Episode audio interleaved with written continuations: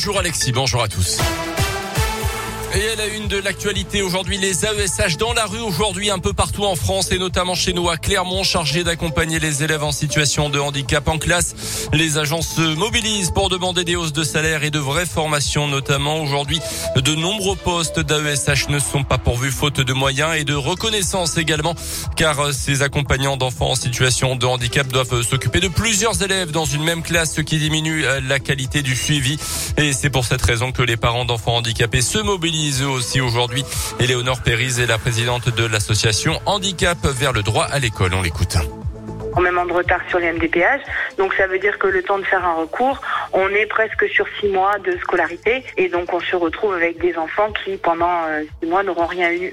La limitation aujourd'hui des cinq heures hebdomadaires par élève, c'est terminé. On est à une, deux, trois heures maximum par élève. Un message qu'on reçoit par exemple d'une maman, c'est un enfant qui avait six heures et qui se retrouve aujourd'hui avec deux heures parce que comme elles sont mutualisées, eh bien effectivement si dans la classe notre enfant a besoin de bien plus de temps, on se retrouve euh, dans une situation où, euh, bah, j'ai envie de dire, il faut faire un choix de l'enfant qu'on va accompagner. Et, clairement, un rassemblement est prévu à 11h30 devant le rectorat. Plusieurs familles d'enfants handicapés seront euh, présentes. Autre grève aujourd'hui dans la métropole de Clermont, celle des agents de contrôle de l'aéroport. Mouvement de grève national là aussi, selon un syndicat, 98% des salariés vont suivre le mouvement.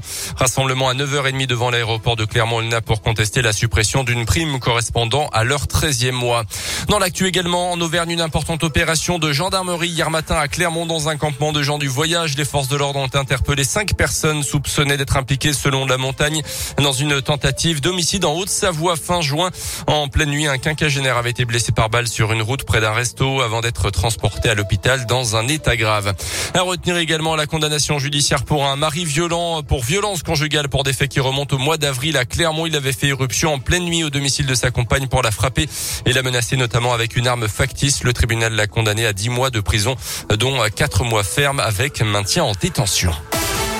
Dans l'actu également, le projet de loi de vigilance sanitaire examiné aujourd'hui par l'Assemblée nationale. Le texte prévoit notamment la prolongation du pass sanitaire jusqu'au 31 juillet si nécessaire.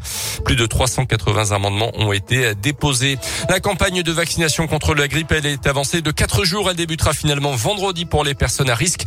Les autorités sanitaires mettent en avant le risque de co-infection avec le Covid. Les premières doses ont d'ailleurs pu être injectées dès hier dans les EHPAD et les établissements de santé. Du foot ce soir, troisième journée de la phase de groupe de Ligue des Champions. Paris affronte les Allemands de Leipzig à 21h sans Neymar qui est blessé. Et puis après sa défaite en championnat contre Clermont, Lille recevra les Espagnols de Séville demain soir. Un mot de basket avec la deuxième journée de Pro B pour la Jave. Après sa défaite en ouverture à Aix-Maurienne vendredi, les Auvergnats reçoivent Antibes ce soir. Et puis de nouvelles à l'ASM, Damien Penaud et le centre Tanivili retenu pour la tournée d'automne du 15 de France contre l'Argentine, la Nouvelle-Zélande et la Géorgie.